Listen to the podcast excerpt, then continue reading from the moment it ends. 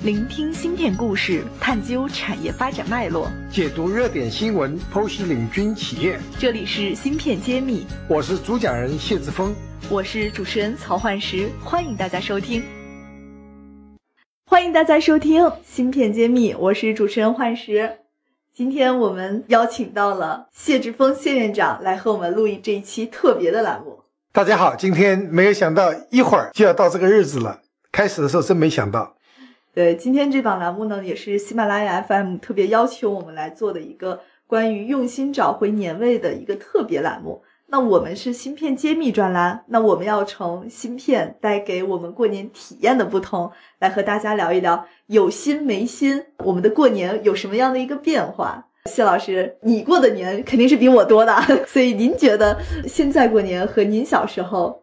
过年有什么区别啊？先说先说过去吧。过年对我们小时候的记忆就是两件事儿，一个是吃，一个是穿，还有压岁钱应该吧？呃，那个时候还真没有压岁钱。哦，我小时候压岁钱是很重要的。对，那是你小时候的，因为我们那时候是经中国那个时候经济是很困难的，所以一年呢也就是这几天可以吃东西，有吃的，然后可以穿新衣服。今天已经完全不一样了。嗯，今天我们网购这么发达，每天都是电商节。对，你要买什么东西，新衣服可以天天穿新衣服，吃可以天天吃。你现在有饿了么，不是做广告，反正你要吃的一个电话、手机就可以要到。那个时候可是整整等了三百多天，就等这几天吃了。这也是物质文明发达了之后我们带来的一个好处啊。我记得小的时候，我家里人啊，在。进入腊月之后，就开始各种大扫除。那是看着父母们累得很。是，对我来说，我现在就完全没有这种状态。对呀，所以科技改变生活，我一直这样说。那个时候我们是全家动员的，三天三夜要做大扫除，各个角落都。而今天这些事情已经不是这样做了。对，也是因为我们现在有一些智能家居的芯片。你比如说，呃，我们很多人应该家里都有这个扫地机器人。像我是比较懒的一个人，我家里有扫地机器人、擦窗机器人、吸尘机器人。这些东西其实可以在我不在家的时候，它自己就去工作，因为我会设定一个程序，那它自己运行之后，其实我会觉得不需要非要等到过年的时候才去打扫这些房间，更多时候它在平时就已经把卫生去打扫了。对的，原来小时候是妈妈在呃厨房里要忙一晚上，现在的话你可以自己做，你自己在回回家之前就可以用手机可以 A P P 就遥控，该做饭的就做饭了，该烧的菜就烧了，或者说你可以出去吃，或者是要订单订菜回来，这个是太方便了，而这些所有的都离不开核心的科技，特别是芯片技术。有了这个，尤其是像我刚刚提到的扫地机器人，其实我们也分析过，它有这种位置测测距的这个芯片技术，包括传感的技术，它能实现你不在家的时候，它也能去像人一样去扫地。对啊，还有我们回回来，我们记得回家要要生火，要点炉子。那现在的话，遥控家里的温度先调好了，回到家里就是温暖的。这些都是由于。芯片方面的技术，芯片技术分为三个方面，实际上是大数据。第一个呢是数据的采集，第二个数据的传播，第三个是数据的处理。那么传播就用到射频的芯片技术，采集的话就有很多芯片相关的传感器。其实我们用的最多的叫拍照片，手机拍照，这叫图像传感器。里面的芯片呢是一个，也是一个传感器做的。那么现在还有最后的处理，你要看。高清电视啊，你要高速的电视，这些都未来要来的五 G 也是在里面的。所以，我们生活改变到如此之快，很多人都已经离开了这些高科技，已经不会生活了。比如说导航，没有导航你怎么开车？很多人不会开车的。我就是这其中的一个。对，我们在以前没有导航系统的，全是硬背的。我记得当时我在在刚到美国的时候，一九八三年，我就是开始开车，那个路是复杂呀，全是英文标志。我是每次出发之前，把每一个转弯点都要从在地图上标好以后，然后写在纸上，自己口中振振有词。下一个路口要左转，再下个路口右转，几十个转弯点全要自己先复习一遍，要不然真不敢出门。我不认路。那现在有导航就很方便了。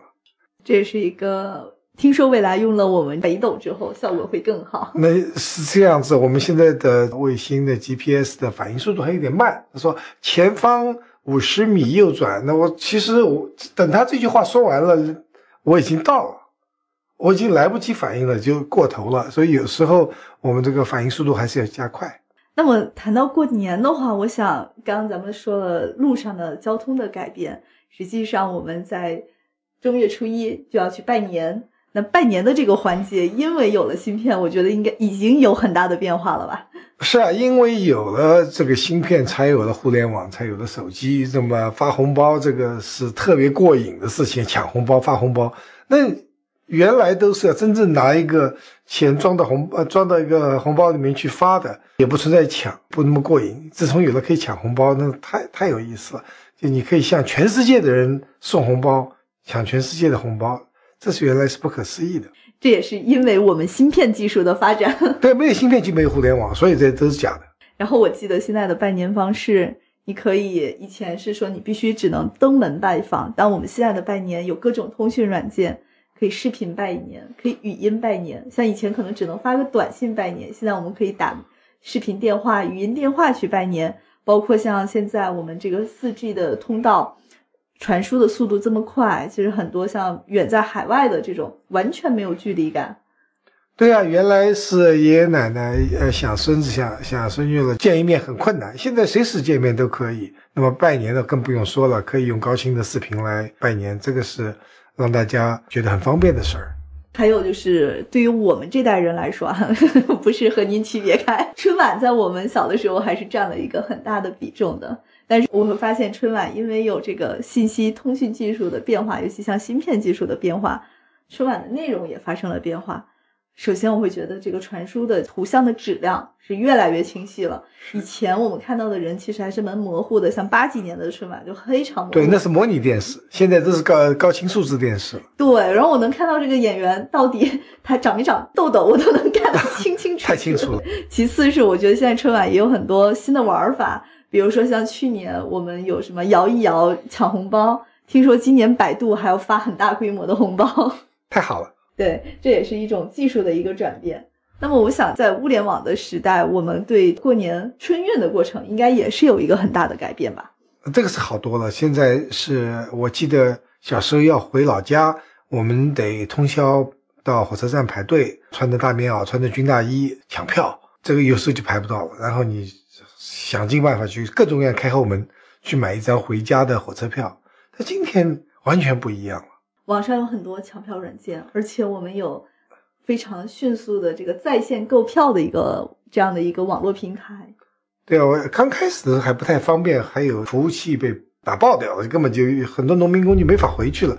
现在那农民工拿着手机都能都会买机票啊，买火车票，太太特别方便。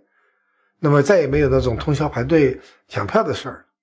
是的，其实像今天我们坐在这里去录音，如果想当天往返长三角，其实是一个非常容易的一个事情。对啊，早出晚归到齐，他现在去南京，早上去，晚上就回来了，这原来是不可思议的。基本上开到那边已经是一天就去掉了，那现在都可以早上去开完会办完事儿，晚上就回来了。嗯，这个呢，都是因为科技带来的改变。对。像我看现在过安检的时候，以前还是要人工去查验你票和人是否相对应，现在已经有这种机器放在那里，你直接去做人脸识别，通过人脸识别来看你是不是你身份证上的这个人秒过，那这个效率提升了好多。对呀，这里面能够看到脸就是身份证，所以这个未来越来越方便。我记得你没有带身份证或者身份证掉了，这都可以解决问题。所以这一点。我们还是看到科技高速的发展，让人们的生活越来越方便。我们相信未来还会更加方便。有一种呃担心，就是说机器会不会超过人类？会不人类会不会被机器所控制？其实我还是比较乐观的。我就是道高一尺，魔高一丈。我觉得我们机器人工智能是我们发明的，我们一定知道它的软肋，我们可以控制好。对，因为它是石头心。而我们人类才是有情感的，我们可以为了回家的路、欢聚在一起过年的愿望，我们可以拼尽努力去实现它，而创造了很多改变。对，我就所以说大家努力的、尽情的去享受科技给我们带来的方便和乐趣。好，今天这个稍微聊一聊过年的各种场景，我们就已经能深刻的感受到有心没心的一个变化了。对我都等不及了，准备去准备去过年了，已经不想再上班了。好的，那今天这个特别节目我们就做到这里，也再次给大家我们所有的听友们拜一个早年，好，祝大家新年快乐。感谢大家收听《芯片揭秘》，更多精彩内容，请关注公众号“茄子会”。我是谢志峰，我在《芯片揭秘》等着你。